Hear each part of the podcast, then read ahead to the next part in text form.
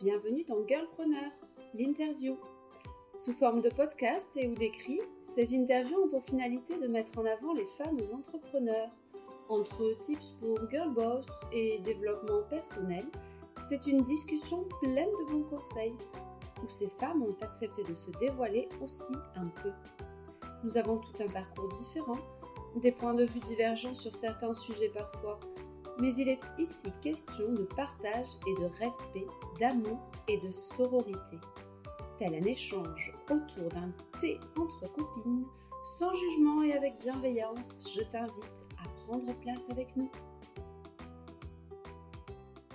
Hello, je suis super heureuse de vous retrouver pour vous présenter aujourd'hui Émilie, qui est une entrepreneur artiste peintre. Et je trouve ça merveilleux de pouvoir avoir sa vision de l'entrepreneuriat quand on est artiste. Plein de tips, de, de partage de son cheminement. Je trouve que c'est une interview qui sort un peu de l'ordinaire et des sentiers battus par rapport à tout ce que je vous ai présenté jusque-là. Et j'espère que vous en apprendrez autant que moi et que vous vous sentirez inspiré Allez, on s'installe confortablement et on se laisse guider par nos voix. Bonjour à toutes et à tous. Je suis aujourd'hui avec Émilie qui va euh, se présenter, donc je te laisse la parole. Bonjour Gaëlle, bonjour à tous. Euh, effectivement, donc je suis Émilie Paris, je suis artiste peintre. Euh, en fait, on va dire que j'ai plusieurs couleurs à ma palette, puisque je suis artiste peintre avant tout, mais ensuite je suis aussi auteur, puisque j'anime un blog depuis des années sur le web, et je suis aussi maintenant, on va dire, un peu conférencière, puisque je donne des conférences, et surtout, j'aide aussi des artistes à développer leur activité artistique. Donc en fait, maintenant, je suis un peu aussi consultante. Super. Super, tu t'ennuies pas du coup, je suppose. C'est ça. C'est ça. Donc, conférencière sur quel thème du coup? Alors en fait, moi je parle de mon métier lors des, conférences. Donc mon métier c'est artiste peintre, mais un artiste peintre c'est pas que faire des tableaux, que faire des dessins. C'est aussi ben, gérer une activité. Donc c'est de l'entrepreneuriat, tout ça. Et voilà, je mélange tout ça dans mes conférences et j'explique un peu comment je, vis au quotidien, comment je vis de mon art. Voilà. Ah génial, Super intéressant, j'adore. Et du coup, tu interviens géographiquement parlant dans quels endroits? J'interviens là où on a besoin de moi et où on me demande. donc en fait, ben, c'est vrai que j'ai commencé, on va dire, mes toutes premières conférences à Montréal puisque j'avais été invitée là-bas lors d'une d'une journée en fait consacrée aux artistes, mais aux artistes entrepreneurs. Donc ça s'était passé l'année dernière. Et c'était donc plein de conférences toute la journée et donc j'étais parmi eux. Et, donc voilà, et donc au, fur et à mesure, bah, j'en ai, donné après à côté de chez moi, dans mon coin, et puis, voilà quoi. Donc c'est vraiment selon les besoins, je, me déplace. D'accord, génial, c'est bon à savoir. Super. Alors du coup, est-ce que tu peux nous dire comment tu en es arrivé à te tourner vers ce domaine, donc l'art et puis l'entrepreneuriat derrière aussi? Alors tout d'abord, j'ai fait des études d'art, donc mmh ça, ça a été toujours mon fil conducteur. j'ai commencé très tôt déjà à m'intéresser au dessin et à la peinture, puisque même avant de suivre, on va dire, d'entrer dans une filière artistique, c'est-à-dire au collège et à l'école primaire, j'étais donc des anciennement généraux. Ben là, je, je, suivais plutôt en parallèle de mon activité scolaire, j'étais dans des ateliers artistiques. Donc là, c'était mes parents en fait qui me, donnaient l'opportunité d'assister à ce genre d'atelier. Donc bah, j'allais dessiner, j'allais peindre, j'allais faire de la sculpture.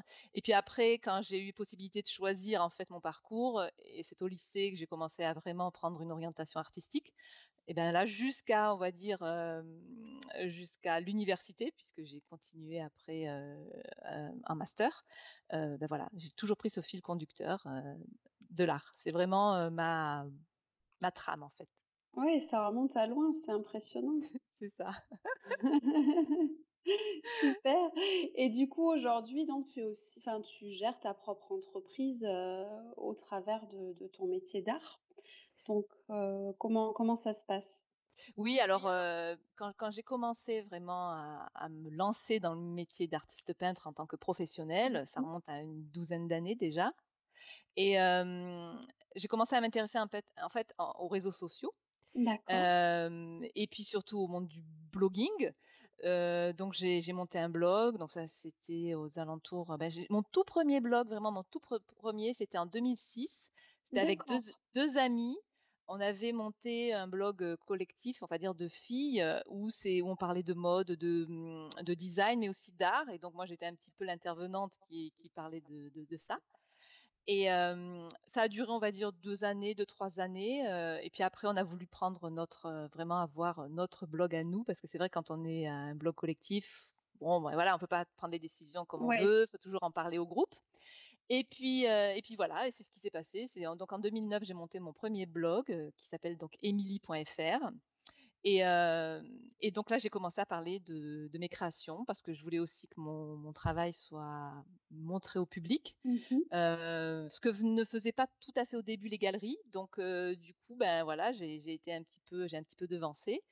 Et puis au fur et à mesure, après, j'ai commencé à parler un peu plus du métier d'artiste, parce qu'au début, c'était vraiment, on va dire, qu'une vitrine sur mes tableaux. D'accord. Et, puis au fur et à mesure, j'ai développé en, montrant un petit peu les coulisses des tableaux, donc c'est-à-dire ce qui se passe à l'atelier.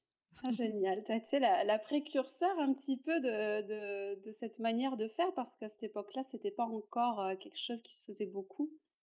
Non, ça se faisait pas beaucoup, en tout cas dans le milieu dans, l'orientation que je donnais. Mmh. C'est-à-dire qu'il y avait déjà beaucoup de blogs qui parlaient de techniques de peinture. Donc, si on voulait savoir comment faire un modelé, un glacis, un lavis, on allait sur tel ou tel blog pour suivre les étapes. Mmh Mais moi, en fait, c'était moins tourné vers la technique picturale ou graphique. C'était plutôt tourné vers comment je fais pour démarcher des galeries, comment je fais pour monter un book, qu'est-ce que je dois mettre quand j'écris un mail ou que je contacte tel tel acteur du milieu de l'art. Voilà, moi c'était plutôt tourné vers, vers ça, en montrant bien sûr que à côté, toujours en parallèle, j'avais mon activité d'artiste. Oui, oui, évidemment qui, important. qui illustrait mes propos en fait. C'est clair, non, c'est chouette, chouette, chouette ça. Du coup, comment tu réussis à organiser tes journées? Parce que maintenant, tu es sur plusieurs pôles d'activité. Comment ça se passe pour toi? Oui, c'est vrai qu'il faut être organisé. Il n'y a pas de secret en fait. bon déjà, moi j'ai un peu une tendance, on va dire, très très organisée. Mon atelier est, d'une vraiment d'une fonctionnalité extrême, c'est-à-dire que tout est bien rangé. C'est-à-dire, en fait, je ne veux pas perdre de temps dans mon atelier. Donc je veux même tendre le bras atteindre ce que je veux. En gros, c'est ça. Donc, j'ai tout mis sur roulette pour pouvoir vraiment être, avoir des, du mobilier qui, s'adapte en fait à, on va dire à ma, position quand je travaille. Et puis ensuite, après, dans la journée ou dans la semaine, je m'organise vraiment par, on va dire par période. C'est-à-dire que le matin, je vais plutôt faire tout ce qui est communication internet, mes articles pour mon blog, répondre aux différents emails. L'après-midi, ça, peut varier hein, parce que des fois, il y a des, y a des, sur ma semaine, je, je, varie. Mais l'après-midi, ça peut être aussi m'occuper de mes, tableaux, aller à des rendez-vous, voilà, un petit peu comme ça. Après, c'est vrai que j'ai fait un petit, un petit livret numérique où j'explique mon, mon planning d'artiste. Donc du coup, il est en téléchargement sur amidi.fr et du coup, on peut vraiment voir comment je, comment je coordonne mes journées. Mais c'est vrai que j'essaye d'être d'être calée pour pouvoir ne, rien oublier et puis aussi me laisser aussi des temps à moi. Donc ça aussi, ça fait partie dans, ma semaine. Je les ai intégrés. par exemple, quand je, vais je fais de l'expression corporelle le mardi matin, ben ça c'est dans mon emploi du temps et, c'est marqué dans mon agenda, c'est-à-dire dans, dans, ma semaine, quoi. Voilà. Super, super, ouais, super organisation. Bah, en tout cas, c'est chouette que, tu, que tu le partages comme ça sur un, petit livret. J'irai jeter un coup d'œil, ça m'intéresse beaucoup. Top.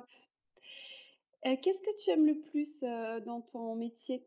Enfin, ton métier, tes métiers, parce qu'en définitive, tu as, tu as plusieurs casquettes. Donc, du coup, qu'est-ce que tu ben, aimes Oui, en fait, ce que j'aime, c'est surtout l'indépendance. Et ça, c'est ce qui m'a un petit peu gênée quand j'ai commencé, c'est-à-dire qu'après mes études, j'ai eu quand même 2-3 années dans l'entreprise. En fait, j'ai testé quand même. Je ne suis pas tout de suite, suis pas tout de suite jetée dans l'eau du, métier d'artiste peintre. J'ai voulu tester et donc j'ai travaillé un petit peu dans le milieu de la mode. j'étais donc à Paris, j'étais dans un bureau de tendance et donc, à la suite de mes études, j'ai eu une opportunité très rapidement, parce qu'en fait, mon stage a débouché en fait sur une proposition d'embauche et et donc ça m'a permis un peu de rencontrer le monde du travail très rapidement. moi, ce qui me gênait essentiellement, c'était le manque d'indépendance, c'est-à-dire Mmh devoir toujours, relayer à quelqu'un d'autre ce qu'on faisait, attendre aussi la validation, de la de de la hiérarchie. Et puis surtout, moi ce que j'aime maintenant dans mon métier actuel, c'est qu'en fait, je suis en contact avec les clients, donc j'ai vraiment un retour, que ça soit quelqu'un qui est satisfait, quelqu'un qui a une demande particulière, une remarque, ça je l'ai en en direct. directement, ouais. Exactement et c'est beaucoup enfin pour moi c'est gratifiant parce que c'est ce qui me manquait dans le milieu de l'entreprise. J'étais un petit peu dans les bureaux, je faisais mon taf, je savais pas ce qui je savais que mon taf était, on va dire, heu, après, heu, utilisé pour d'autres personnes. Ouais. Apparemment, ça plaisait, mais je n'avais pas vraiment de retour après, heu, sur mon travail et à la suite de ça, dans le milieu de la mode, j'ai un peu aussi travaillé dans la déco, une une année en fait et là pareil, c'était un peu dans j'étais dans la vente et mmh, pareil, c'était, c'était pas ma boîte, c'était et moi je m'investissais à fond, à fond, à fond. Ouais. Donc à un moment donné, je me suis dit: «Écoute, tu mets beaucoup d'énergie à ton travail, tu aimes faire les choses bien et même si c'est pas ton job, enfin si c'est pas ton ton ta ton rôle. entre Mmh ton ton entreprise surtout» Oui, c'est vrai, et et bon, bah, écoute, si on j'avais vraiment cette petite idée qui revenait souvent en me disant: «Mais si je faisais ça pour moi, ça serait merveilleux, ça serait merveilleux» et surtout dans quelque chose que j'aime. Et et donc à la à la suite de ces différents boulots que j'ai eus pen pendant deux trois ans, après à un moment donné, je me suis retrouvée au chômage. Là, je te raconte un peu tout, hein, un peu tout mon non, vas-y, parcours c'est intéressant justement. et donc heu, du coup, donc c'était toujours à Paris, et je je me suis mise donc à à repeindre, en fait, parce que comme j'étais en période de chômage et qu'il fallait un peu que j'a j'a j'alimente mes journées, que je Ouais. nourrisse un peu mon quotidien, je me suis remise à à à repeindre, à dessiner. J'ai commencé à avoir un beau stock de tableaux et et à ce moment-là, parce que bon, je peignais tous les jours, hein, puisque vu que j'étais au chômage, donc j'ai j'ai besoin c'est de ça, c'est ça, d'exprimer quelque chose d'exprimer exactement. et donc comme je peignais tous les jours, je me suis fait un un stock assez rapidement et et donc après, heu, mon mari m'a dit: «Écoute, heu, maintenant que tu as des tableaux, faudrait peut-être aller démarcher des galeries. Il y en a quand même pas mal à Paris, heu, on est à proximité de Paris, vas-y, quoi». Donc au début, j'avais fait mes tableaux vraiment pour moi, donc c'était un déchirement pour pouvoir pour moi d'a d'aller Ah bah oui. Mais bon, je l'ai fait, je me suis constitué, heu, ce qu'il fallait, je suis allée démarcher les galeries et et en fait, c'est l'opportunité, d'une galerie qui m'a proposé donc une exposition très rapidement après, avoir démarché et c'est comme ça, en fait, que j'ai intégré le milieu, professionnel parce Ah qu'en fait, j'étais dans une galerie et donc du coup, après au fur et à mesure, ben, elle vend, donc il faut ramener des tableaux le mois Ouais. suivant et puis et tu rentres dans une, dans un un schéma, en fait et c'est comme ça, en fait, que j'ai continué. Ah génial. Ah non, moi je trouve ça intéressant justement de voir le le le parcours des personnes, d'où on vient et et comment on en est arrivé là aujourd'hui donc c'est ça, chouette. c'est Ah c'est mer c'est merveilleux. Donc tu dis, Paris à l'époque, du coup tu n'es plus à Paris? Non, parce qu'en fait, moi, donc Si on retrace tout mon parcours, à la Ouais, base, je suis de Nîmes. Donc, j'ai vécu, on va dire, jusqu'à 22 ans à Nîmes. J'ai fait une partie de ma dernière année, de master à Toulouse et puis après, ben, en fait, tous mes stages, je les faisais régulièrement à Paris et donc, je suis montée à Paris après quand j'ai commencé à travailler. Je suis restée à peu près 12 ans à Paris. Enfin proche, j'étais en banlieue, hein, j'étais à mmh Saint-Germain-en-Laye exactement et donc c'est vraiment à à porte de Paris et puis après, mon mari a eu une opportunité à à Londres, donc nous sommes allés vivre à Londres pendant 4 ans d'accord. et là maintenant je suis revenue en France, il y a pas longtemps et donc maintenant je suis en Auvergne. Oh waouh! Mmh, chouette. Voilà. Voilà donc il me fallait, du grand air, de la tranquillité, Ouais, heu, des paysages ressourçants. C'est vrai que j'ai donné au au niveau des grandes villes, j'ai donné. Paris, bah, j'ai ouais. connu, Londres aussi, heu, mais au bout d'un moment, en fait, quand on n'est pas né dans une grande ville, heu, je pense qu'on n'a pas d'attache aussi, mmh, aussi importante et puis moi, j'ai toujours été très attirée par la nature, j'ai toujours été attirée, ben, d'ailleurs, on le voit dans mes tableaux, il y a des fleurs, il y a de la couleur, il y a il y a des oiseaux, enfin voilà. Donc du coup, mon inspiration est quand même est quand même très très nature. Voilà, Ouais, donc du coup, plus développé, quand tu es vraiment bien entouré, de la nature, Exactement. je suppose. Ah ouais, chouette. Bah, merci pour ce partage, très Je t'en intéressant. prie, je t'en prie. Qu'est-ce que tu aimes le moins, dans ton dans ton métier, aujourd'hui? Ah, le moins, en fait, il y a pas de moins, dans ce métier-là. Je pense qu'il y a plutôt parce que le moins, ça voudrait dire qu'il y a des problèmes, qu'il y a des soucis, Mmh. mais moi, je les vois pas comme ça. Je vois plutôt comme des défis, en fait. Donc Ah c'est plutôt des petits challenges que je me lance, et donc des fois, il y a des des choses qu'on ne connaît pas ou des situations où on n'a jamais été et donc c'est vrai que ça peut être un peu déstabilisant, mais finalement, c'est aussi comme ça qu'on apprend. Donc voilà, je je vois plus, on va dire les les les difficultés ou les problèmes, comme on pourrait les appeler, comme Mmh des mh. défis et c'est ce que j'aime, en fait, dans ce métier, c'est que finalement on s'ennuie s'ennuie jamais parce que si on s'investit vraiment, heu, moi je m'investis vraiment dans ce métier comme, heu, c'est pas juste un métier loisir, donc je je je le travaille, heu, que ça soit pour ma communication, pour ma création et tout ça et heu et en fait, je me rends compte que bon, bah, il y a des petits défis, des fois qui apparaissent et et puis du coup, bah, ça vous ça vous réveille et puis ça ça empêche qu'on s'endorme et qu'on reste dans une routine, donc c'est bien. Ah top, j'aime beaucoup ton point de vue. Rester, positive, c'est Ah chouette. oui, oui, oui, là-dessus, moi je beh, moi je suis déjà très, très enfin je me considère comme chanceuse Mmh d'avoir ce ce métier-là, de de faire ce que j'aime, de me lever tous les matins et me dire: «Ah ça je vais je suis contente, je vais mettre à ça, je vais faire ça» et puis en plus j'ai plein d'idées autour. Donc oui, c'est pour moi c'est une chance et que et que je bichonne, hein, je la bichonne cette chance, Bah je veux pas c'est la lâcher. chouette. Tu as bien raison. Mais ça permet aussi d'aborder le quotidien, de manière beaucoup plus, joyeuse et apaisante aussi, oui, justement, donc c'est top. Est-ce que tu aurais des des conseils à donner, aux futurs entrepreneurs? Alors, futur entrepreneur créatif, par exemple, donc que Mmh soit mh. un artiste, mais un graphiste ou ou autre qui a un designer, on est un petit peu on a un petit peu tous le même profil, hein, même si après la création est différente. c'est vrai. Moi, ce que je je voudrais dire avant tout et et je pense que c'est, ben, j'invente rien parce que tout le monde le dit, mais c'est mais c'est que c'est vrai, c'est de persévérer. C'est-à-dire que quand on a une idée vraiment fixe et qu'on a envie de le développer, heu, comme ça a été le cas pour moi avec la peinture et les tableaux, heu, moi ma ma mmh, en fait, moi, mon idée première, je je visualisais quelque chose. C'est-à-dire que quand je me voyais au tout début, je me disais: «Voilà, je voudrais en arriver là» et et et du coup, j'y mettais tous les moyens pour en arriver là. Donc heu, la persévérance, c'est quand même une qualité à avoir à mon avis Mmh et de la discipline. Donc si on a de la discipline, si on est organisé, si on on on maîtrise bien les trucs, si on s'intéresse aussi à certaines à certains outils qu'on peut avoir sur internet, si on se discipline aussi pour se former sur certaines notions qu'on ne connaît pas, heu, beh, voilà, tout ça fait que persévérance et discipline, c'est déjà pas mal. Puis bien sûr, voilà, la création qu'on continue de pratiquer régulièrement, Oui, qu'on voilà. important, c'est clair. Mais c'est des conseils que tout le monde, c'est logique en fait, mais c'est bien de les redire parce que c'est Ouais. c'est vraiment ça marche quoi, Bah, quand ouais, on des fois, quand on est, justement un peu embourbé dans nos routines ou dans des choses un peu plus compliquées, c'est bon de de réentendre ce genre de de conseils justement, heu, ça ça aide aussi à se tirer vers le haut donc c'est ça. tu as raison. C'est du bon sens et à la fois ça fait du bien de le réentendre.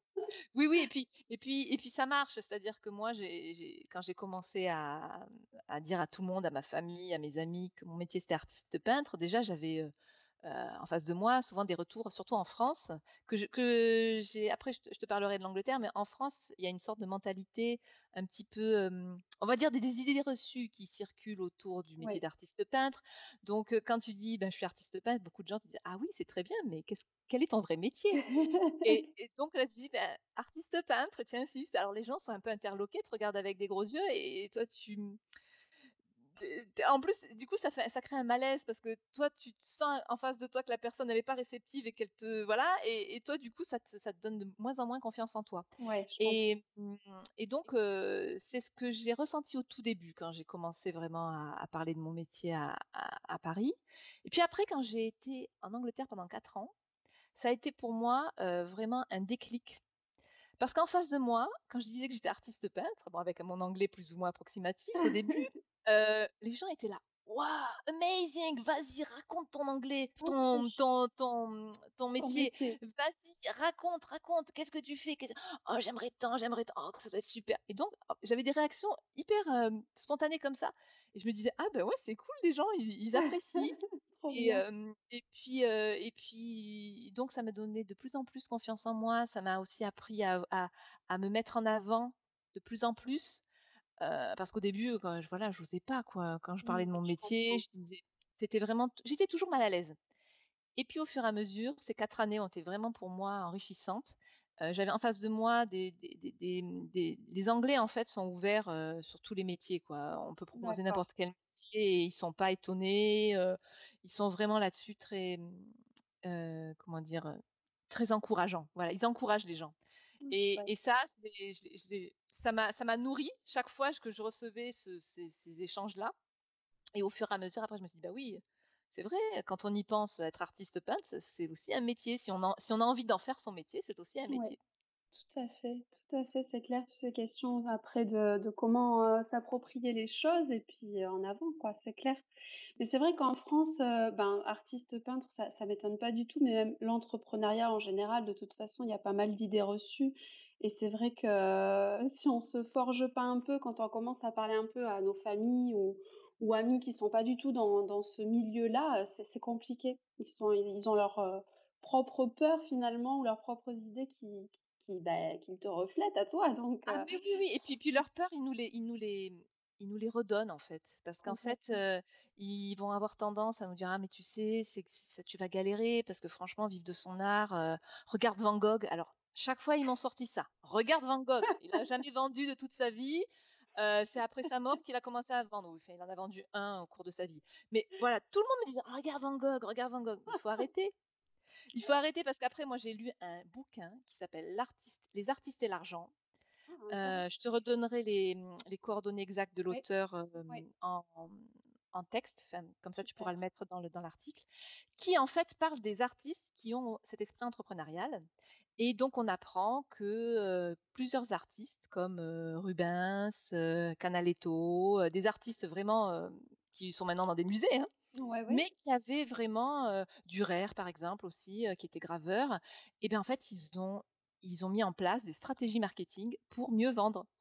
Et parce que leur, leur, ils avaient un business autour de, cette idée de vendre.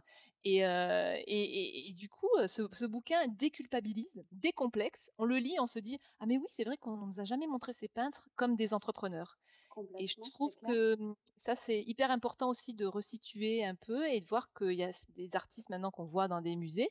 On n'a pas tout le background, on n'a pas tous les, mmh, tous les, toutes les coulisses et donc, du coup, on se dit, «Ah bah oui, il faisait juste de la peinture dans son coin et tout. Mais non, il y a, certains artistes qui ont développé des, on va dire, des espèces d'ateliers où ils avaient plusieurs assistants qui réalisaient des œuvres pour faire de la duplication. Donc, pour, pour comme l'impression de nos jours, nous, on propose, il y, y a des artistes qui proposent des originaux, mais il y a aussi des, des, artistes qui proposent, en plus de leurs originaux, des impressions limitées, par exemple sur papier.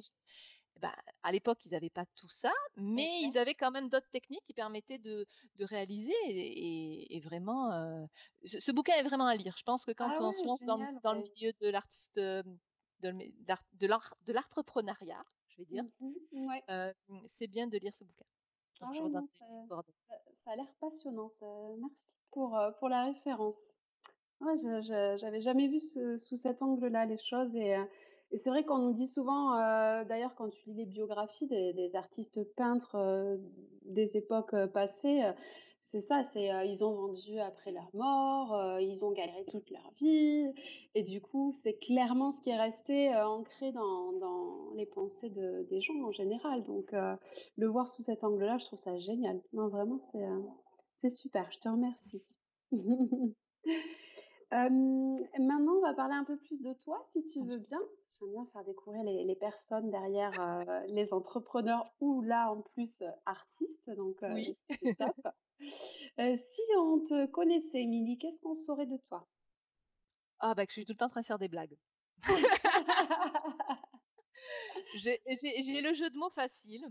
Heu, j'ai la la blague la blagounette comme je comme je dis Ah, souvent. En fait, j'adore. j'ai tendance à rebondir, heu, sur des situations, sur des jeux de mots, donc j'ai tendance toujours à faire des blagues, mais des fois c'est un petit peu lourd parce que je peux en faire 4-5 d'affilée et c'est vrai que les gens sont là des fois: «Ah ouais!» donc la 1re est rigolote, la 2e est rigolote, mais après ils disent: «Mais elle s'arrête plus quoi!» voilà, donc ça c'est les gens qui me connaissent en privé, ils savent que je suis toujours en train de oui, de rigoler, de plaisanter, voilà. Top. C'est ma marque de fabrique. Blagounette, ça doit être du sud ça, je l'utilise beaucoup aussi, je suis, heu, originaire de Toulouse, alors ça me parle.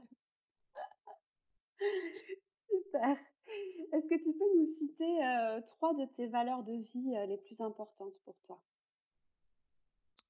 Alors moi, les 3 valeurs, je dirais, pour moi, c'est donc la persévérance. Ça, c'est vraiment une valeur que j'ai, depuis toute petite. J'ai toujours été très, très persévérante. Ensuite, j'aime le rire fait partie aussi d'une de mes qualités, fondamentales, en fait. Mmh mh. J'aime beaucoup rire, j'aime beaucoup, plaisanter.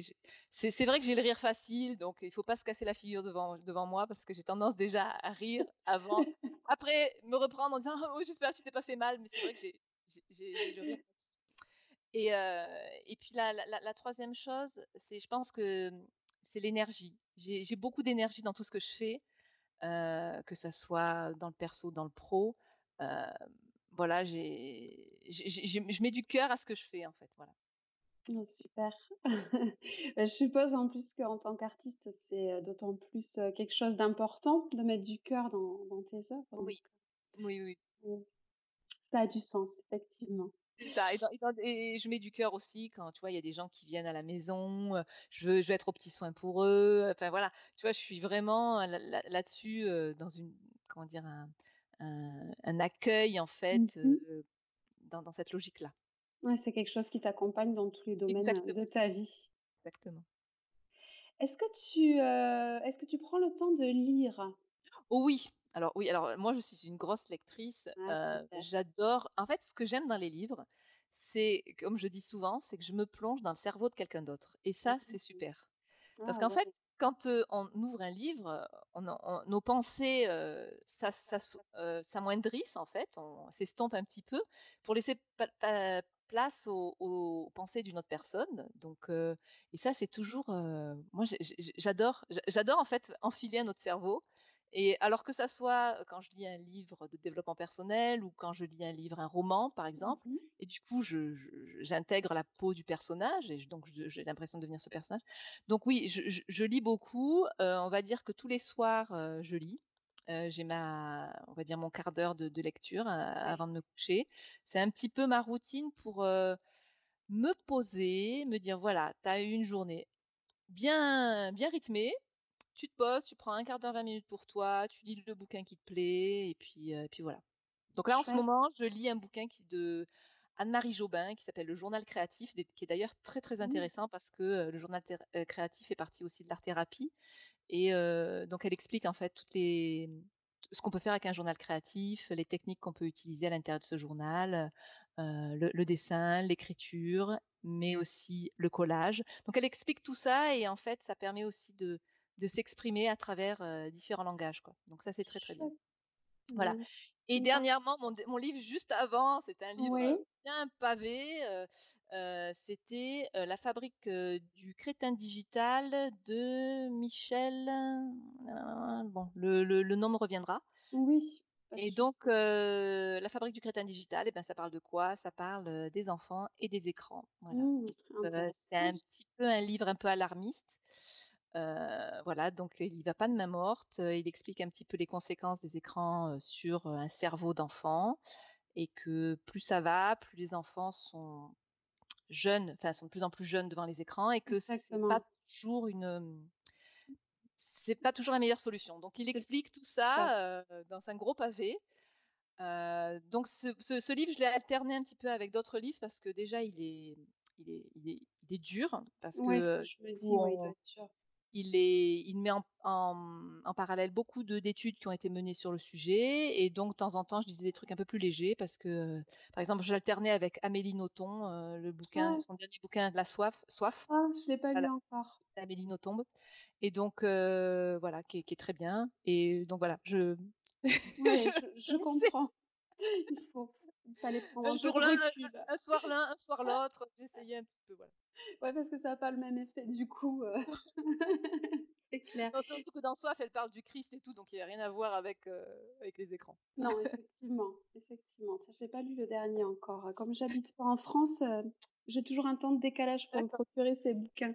Mais j'adore Amélie Nothomb depuis, depuis Ouais. toujours. Ouais. Heu, beh, sinon La Fabrique, heu, du crétin digital, je connais pas du tout, mais hem, c'est un thème, heu, très important de toute Oui, façon, c'est clair. oui, oui. Donc heu, je te remercie, heu, énormément pour, heu, pour tous ces partages. Chouette. Hem, s'il ne te restait qu'un seul morceau de musique à écouter, lequel ça serait?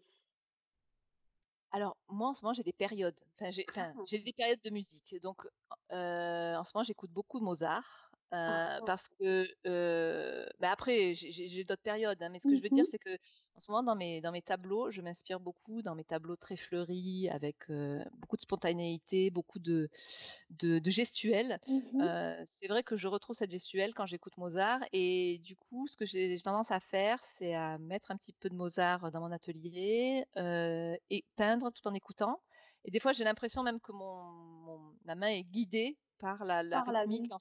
Et la rythmique du de de de la musique. Après c'est vrai que je je suis fascinée aussi par le personnage donc du coup, des fois, j'ai l'impression de le revoir en train de en train de composer. Donc voilà, donc en ce moment, oui, c'est plutôt du Mozart que j'écoute, mais il m'arrive après de de de de de mélanger, hein. C'est-à-dire que, hem, moi, je suis très années 90, donc déjà tous les tous les artistes des années 90, heu, j'ai ma playlist, hein, sur YouTube, hein, Ouais. des an des années 90. Hem, j'aime bien aussi tout ce qui est trip hop, donc heu, genre comme ça Mmh et j'aime bien aussi, la French la French touch, j'aime bien, donc voilà, j'aime bien l'électro. Mais je peux aussi aimer le classique, avec des musiques même plus traditionnelles du genre, des musiques même plus anciennes, tu vois? Moi, ça ça me ça ça me dérange pas d'écouter du Bourvil, du du Mmh mh. du du Fernandel, heu heu, moi j'adore. En plus, je je connais souvent les chansons par cœur, donc Du coup, je les chante en même temps. Bah ouais. Et puis, et puis Bobby Lapointe, j'adore. Ah oui, purée, heu ça fait donc longtemps que j'ai pas écouté Bobby voilà. En Lapointe. plus, ça fait ça permet permet la diction. Quand on chante du Bobby OK. Lapointe, il y a des il y a des queues des tenue par exemple, Takati Takité, par exemple, Ouais, et quand on le dit vite, heu, il faut pas avoir il faut il faut pas fourcher avec sa langue, hein, parce que c'est une rythmique, heu, assez particulière. Donc heu, voilà, en fait, je vais avoir des périodes musicales, surtout et j'ai aussi à un moment donné, l'année dernière, par exemple, le on va dire au mois de novembre, j'écoutais beaucoup du Erik Satie. J'aime beaucoup, le piano, j'aime beaucoup ce ce genre de choses. Voilà. Super. Très varié, ça dépend vraiment de ton état du moment, je suppose et de ce que tu as besoin d'écouter. c'est ça, c'est Mmh ça, mh. c'est, heu, c'est très varié, c'est un peu comme mes lectures, je m'intéresse à plein de choses et heu heu, je peux lire un bouquin sur le cerveau et après passer à un ma à un roman de Marie-Line Sklar, quoi, par exemple, donc tu vois? C'est mmh. Mmh, c'est génial d'avoir l'esprit aussi ouvert, je trouve ça je trouve ça top. Quels sont tes, petits plaisirs au quotidien en dehors justement de enfin, après tu es artiste, donc je suppose que la peinture fait partie de ton plaisir quotidien aussi, mais, heu, est-ce que tu arrives à faire des choses en dehors de ton métier justement, heu, qui font du bien pour te sortir un peu la tête du quotidien?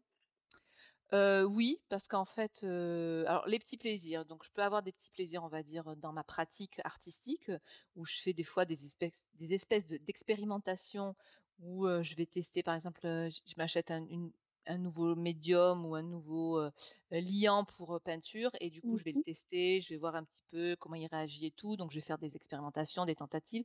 Donc ça peut être ce genre de choses que je vais aimer que je vais apprécier sur l'instant parce que du coup je je découvre. C'est oui, après des petits des petits plaisirs, ça peut être aussi des petits plaisirs gourmands. Mmh Par mh. exemple, moi, ben, un petit carré de chocolat noir, pour moi, c'est vraiment le petit moment, même des souvent quand je bois mon thé, par exemple, à à 4:00, je me fais une pause, une pause thé, bah, j'ai toujours mon petit carré de chocolat noir qui accompagne. C'est mon petit côté, bah, je sais pas, j'aime, le mélange des 2 et et et du coup, voilà, c'est vraiment un petit plaisir, gourmand. Mais après, ça peut être des petits moments de plaisir aussi des fois sur l'instant. Heu, qu'on n'attend pas, ça peut être par exemple, ben, je suis en train d'étendre le linge et puis j'entends, un petit oiseau derrière moi qui chante super bien et du coup je m'arrête, je fais: «Waouh, ça c'est ça c'est le petit plaisir du qu'on n'attendait pas». Ouais, super. Voilà, c'est ce genre de choses. C'est, ouais, je suis souvent, comment dire? Je fais toujours at très attention à mon entourage, à ce qui à ce qui se passe autour de moi, donc j'observe beaucoup, j'écoute beaucoup, donc parce que je suis aussi, très à l'affût en fait, de de ce qu'il peut y avoir autour de moi et et des fois il peut y avoir des petits moments de plaisir comme ça qui se déclenchent. Ouais, puis du coup, ça te nourrit à toi aussi, heu Exactement, ça c'est je suis un peu une éponge, hein, donc effectivement je vais toujours, absorber, ce qui a ce qui ce qui m'entoure. chouette. Merci. Donc le thème du podcast, c'est les femmes, les femmes, heu, entrepreneurs, mais les femmes en général aussi. Heu, est-ce qu'il y a des femmes, dans ton parcours de vie, qui t'ont inspirée, qui t'ont accompagnée, qui t'ont inspirée, donc des femmes connues ou pas connues? Alors, ben, au tout début, quand j'ai monté mon blog dans les années, heu, 2000, heu, 2008-2009, heu, je suivais une artiste américaine qui s'appelle Laurie McNee, et donc Laurie McNee, cette artiste, montrait un peu son travail, comme je le montre maintenant aujourd'hui. C'est-à-dire qu'elle parlait de son de son univers artistique, mais elle parlait aussi, de son actualité, comment elle le faisait, donc ça, ça m'a ça m'a beaucoup, intéressée quand au début quand j'ai commencé parce qu'en fait, j'avais un peu une sorte de modèle. Mmh D'ailleurs avec avec Laurie, j'ai j'ai j'ai comment dire? Par la suite, j'ai échangé avec elle, Ah par, mail, parce que du coup, ben, au début, on laisse des commentaires sur son blog, on fait Ouais. enfin voilà, comme chaque, chaque lecteur qui, suit un blog, fait. Mais moi après, j'ai essayé un petit peu d'être un peu plus en contact avec elle, donc j'ai échangé à à plusieurs reprises. Et il y a même eu un temps où on devait se voir, quand elle était à Paris, mais finalement, moi je n'étais plus, enfin bon, ça s'est Ça s'est pas fait. ça s'est pas fait. Mais voilà donc heu, Laurie m'a beaucoup, a été vraiment un pour moi une, un modèle quand j'ai commencé dans le monde du blogging. Après, des artistes qui qui qui m'inspirent, bah, oui, j'ai des artistes qui peuvent être comme, alors c'est des artistes, on va dire, inspirants dans le milieu, heu, créatif, plutôt Mmh mh. créatif qu'entrepreneurial. Donc dans le milieu créatif, il y a Yayoi Yayoi Kusama, qui est une japonaise, en Ah fait, oui. qui m'inspire beaucoup Mmh. parce que, voilà, déjà son univers est très impactant, et donc voilà, donc je suis sa carrière depuis depuis Mmh. vachement longtemps. Après, voilà, je je vais dire que c'est ces 2 là qui vraiment, Ouais. ces 2 femmes-là qui où je reste toujours connectée à elles. Après bon, voilà, je m'inspire aussi des hommes, Mmh mh. Parce que des fois, j'ai l'impression que j'ai plus un côté homme qu'un côté femme et que du coup, je me retrouve, je me retrouve aussi pas mal dans des portraits d'hommes, donc en fait, je re je regarde peu importe le sexe, en fait, je regarde Tu ce qu'ils ont je regarde leurs actions surtout. Mmh mh. C'est surtout leurs actions qui sont importantes et comment ils s'y sont pris et comment ils, ils ont maintenu le cap et voilà, c'est plutôt ça. Donc après, bien sûr, je vais, je j'ai lu, heu, la biographie de Marie-Antoinette parce que j'ai trouvé que cette femme était, heu, avait vécu une vie, mais absolument déjà formidable dans le sens où elle elle a vécu plein de choses et puis que voilà et que même sa mort a été, quelque chose, un événement et donc j voilà, je me suis intéressée pendant un moment à beaucoup à Marie-Antoinette qui a été aussi, plusieurs fois mes sujets de portrait puisque je mh. l'ai je l'ai peinte à plusieurs reprises. Je me suis inspirée aussi, ben, de son artiste peintre préféré qui était Vigée Lebrun, donc qui a qui a été l'a l'artiste officiel, en fait, de Marie-Antoinette pendant des années. Voilà, donc des fois, c'est des portraits de femmes comme ça qui qui surgissent, de de l'histoire et qui je me dis: «Tiens, j'ai envie d'aller, fouiller un peu plus, connaître» creuser. d'aller voilà, un peu comme l'archéologue qui va en savoir un davantage, qui veut connaître les détails et Mmh. voilà. Mais c'est comme la musique finalement, ça va être par période. Ouais, c'est ça, ce qui te vient, ce qui t'inspire sur le Les moment. rencontres les rencontres, ça peut être une rencontre, heu, dans dans un livre, mais ça peut être une aussi une rencontre, je vois une exposition et puis du coup je me dis: «Tiens, je vais en je veux en savoir plus parce que l'exposition m'a montré qu'un qu'une surface, qu'une facette de la personne». Donc heu, voilà, comme ça que je procède. Super, je te remercie pour, heu, pour ce partage. Et pour revenir sur, heu, Kusama justement, moi je suis allée au Japon, heu et du coup, heu, comme mon fils est un un grand fan aussi, Mmh. on est allé voir, son musée, son travail, c'était, juste merveilleux. Juste merveilleux. Ouais, et d'être là, dans son pays, c'était waouh! Donc j'aime beaucoup aussi, aussi son travail. Super. Bah, du coup, je mettrai toutes, ces, super références, dans l'article du blog parce que là, tu nous as donné matière à à creuser. C'est chouette. Ma dernière question, donc la dernière question du podcast que je pose, à toutes, mes invitées, le mot sororité, qu'est-ce qu'il t'inspire? Le mot sororité, moi, il m'inspire, égalité, il m'inspire, hem création. Voilà, c'est les équivalents que je trouverais, en fait. Merci, super. Bah, écoute, heu, moi j'arrive au bout de mes questions. Si tu as des choses toi à à ajouter qu'on n'aurait pas abordées, heu, c'est ton moment, je te laisse la parole. Eh ben, écoute, Gaëlle, je voulais te remercier donc pour, pour ce ce ce podcast.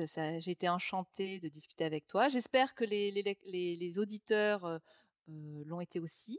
Heu, voilà, donc après, bah, de toute façon, si, les personnes veulent suivre mes actualités, il y a toujours mes sites internet, où ils pourront voir tout ça et du coup, de toute façon, je pense que tu mettras toutes les informations, dans l'article dans l'article qui suit et puis voilà, non mais encore un grand merci et puis, puis bravo pour le pop le podcast parce que c'est vraiment un un un Merci. un bel outil de communication donc c'est très bien. Bah, écoute, merci à toi, pour ta participation, de t'être, heu, prêtée au jeu parce que c'est pas toujours évident et et puis moi, j'ai pris aussi, beaucoup de plaisir à échanger avec toi et et en effet, je mettrai, tout sur l'article du blog comme toujours, donc les références ainsi que, ben, ton site internet et tes ou tes sites, si tu en as plusieurs et tes réseaux. Comme ça, les personnes pourront venir voir de plus près ton travail et bah, te suivre du coup, aussi dans ton quotidien. Merci beaucoup. Merci. Au revoir. Au revoir.